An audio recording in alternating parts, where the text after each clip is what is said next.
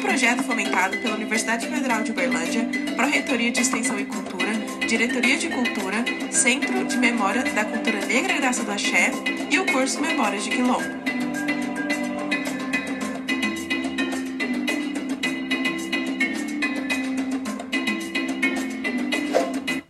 Inicialmente, a gente traz a fala de Rosimeire, que é moradora do Quilombo das Brotas, em Itatiba, São Paulo. Segundo Rosimeire, Quilombo é tanta coisa, Quilombo é luta, é força, é tudo, é resistência, é sinônimo de orgulho de manter as raízes. Eu acho que tudo isso é ser Quilombo. Quem concorda com Rose, se assim ela me permitir chamá-la, Agora vamos assistir pro vídeo. É uma curiosidade, na verdade, uma curiosidade, mas ao mesmo tempo é um, um saber necessário. Tenho 16 milhões de negros e negras vivendo nas comunidades quilombolas. Quando me apresentei né, no meu departamento de, de, estágio e falei que eu era quilombola, é, várias pessoas vieram para cima e perguntaram assim: mas qual o dialeto que você fala? Então o preconceito ele é diário. Os principais desafios para os quilombolas, para as comunidades quilombolas do Brasil hoje, eu considero a questão fundiária. É, mesmo tendo a certificação, o reconhecimento pela Fundação Cultural Palmares, nós não temos o direito ao nosso território, que é a nossa terra.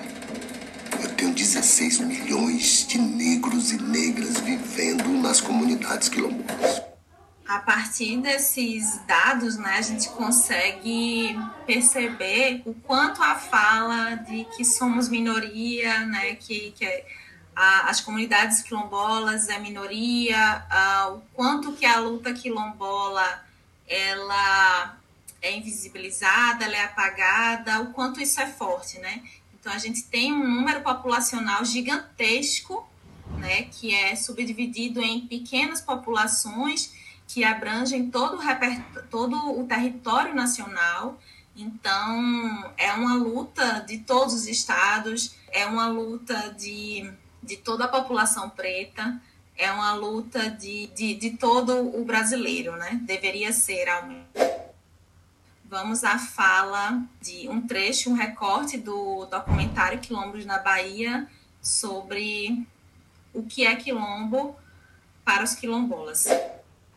E a palavra quilombo chegou mais agora recentemente, a partir de 99, 98, 99, que a gente começou a entender bem o que é a palavra quilombo. E que a gente também começou a descobrir que a gente é uma comunidade de quilombo, que a gente também teve uma resistência, a gente também esteve aqui, que aqui foi um lugar que a gente se refugiou. E os nossos antepassados estiveram aqui e foram obrigados pelos os bandeirantes a, a se escravizar, né? a ter um domínio do branco. O entendimento do quilombola enquanto ser quilombola e enquanto estar é, vivendo e vivenciando muito individualista, assim, é, é, é, uma característica muito individual de cada comunidade quilombola. Então, vai depender muito de cada processo que cada comunidade quilombola é, viveu, né? como é que se deu essa, essa comunidade quilombola. Mais à frente a gente vai falar de como foram essas construções, é, o, período né, da, da colonização que, que, a, que as comunidades quilombolas e também é, a instalação né, no território brasileiro, né, onde foi que iniciou e de onde foi que veio né, esse, esse, esses indivíduos de África para o Brasil, né, como é que foi esse processo de vinda.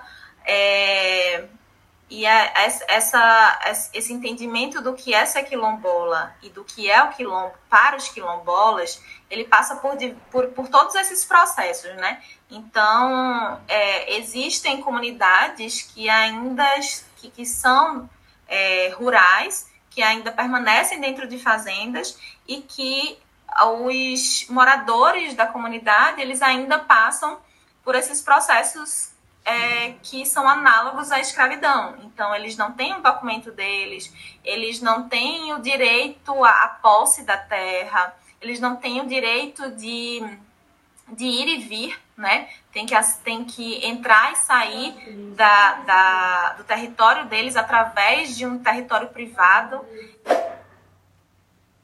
Muito obrigada por assistir ao nosso corte. Se você gostou, deixe seu like, compartilhe e ative o sininho do canal.